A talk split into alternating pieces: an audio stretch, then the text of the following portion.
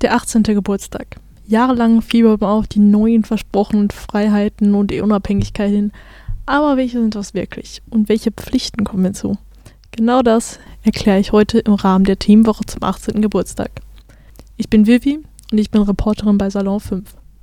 Salon 5.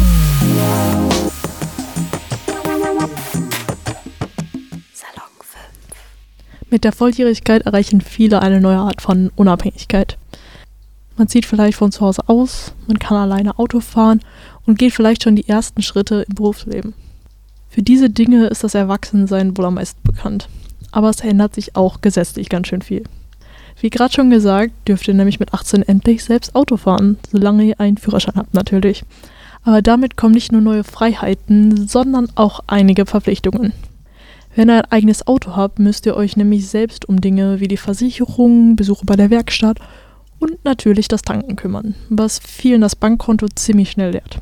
Zwei weitere bekannte neue Rechte mit 18 sind das Wahlrecht, womit ihr jetzt endlich in der Demokratie mitbestimmen könnt, und natürlich die Erlaubnis, hochprozentigen Alkohol kaufen zu dürfen, was mit der Erlaubnis, sich selbst bei der Schule krank zu melden, viel Selbstdisziplin voraussetzt. Mit 18 gibt es übrigens auch keine Altersbegrenzung für Filme oder Videospiele mehr für euch. Eine Freiheit, an die die meisten wahrscheinlich nicht direkt denken, ist die Möglichkeit, ohne Zustimmung der Eltern zu heiraten. Solange euer Partner oder eure Partnerin auch volljährig ist natürlich. Ihr dürft außerdem in eine eigene Wohnung oder WG ausziehen, wodurch ihr dann auch einen Anspruch auf Kindergeld und Unterhalt von euren Eltern habt, solange ihr studiert oder eine Ausbildung macht.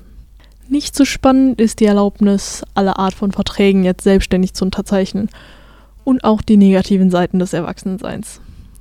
Mit 18 seid ihr vollständig strafmündig und könnt damit auch verklagt werden. Also seid ihr jetzt selbst für die Folgen eurer betrunkenen Ideen verantwortlich. Außerdem endet das elterliche Sorgerecht. Das heißt, dass eure Eltern nicht mehr verpflichtet sind, euch bei sich wohnen zu lassen. Und sie können sogar Miete verlangen, falls ihr euch entscheidet, weiterhin bei euren Eltern zu wohnen. Das heißt auch, dass eure Eltern immer noch das Hausrecht haben und die Regeln im Haus bestimmen. Aber ob sie es wollen oder nicht, bleibt ihr als Student oder Azubi weiterhin bei den Eltern versichert, hinsichtlich der Krankenversicherung, Haftpflichtversicherung und auch der Rechtsschutzversicherung. Einige Versicherungen müsst ihr aber in bestimmten Fällen jetzt selbst abschließen. Und damit ihr euch an eurem 18. Geburtstag nicht zu viel Stress macht, verrate ich euch welche. Die Hausratsversicherung zum Beispiel muss abgeschlossen werden, falls ihr auszieht. Und eine Auslandskrankenversicherung, falls ihr länger als ein halbes Jahr im Ausland seid. Wenn beide Fälle nicht auf euch zutreffen, braucht ihr euch um nichts Gedanken zu machen und euch erstmal nicht mit Versicherungen zu beschäftigen. Weil ganz ehrlich, wer möchte das schon?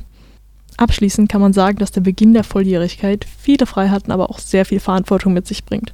Aber jetzt müsst ihr euch zumindest keine Gedanken mehr machen, welche das sind. Wenn ihr mehr rund um den 18. Geburtstag hören wollt, folgt uns gerne auf Instagram und TikTok, Salon5 und hört in unsere anderen Podcasts rein. Bis dahin, tschüss von mir.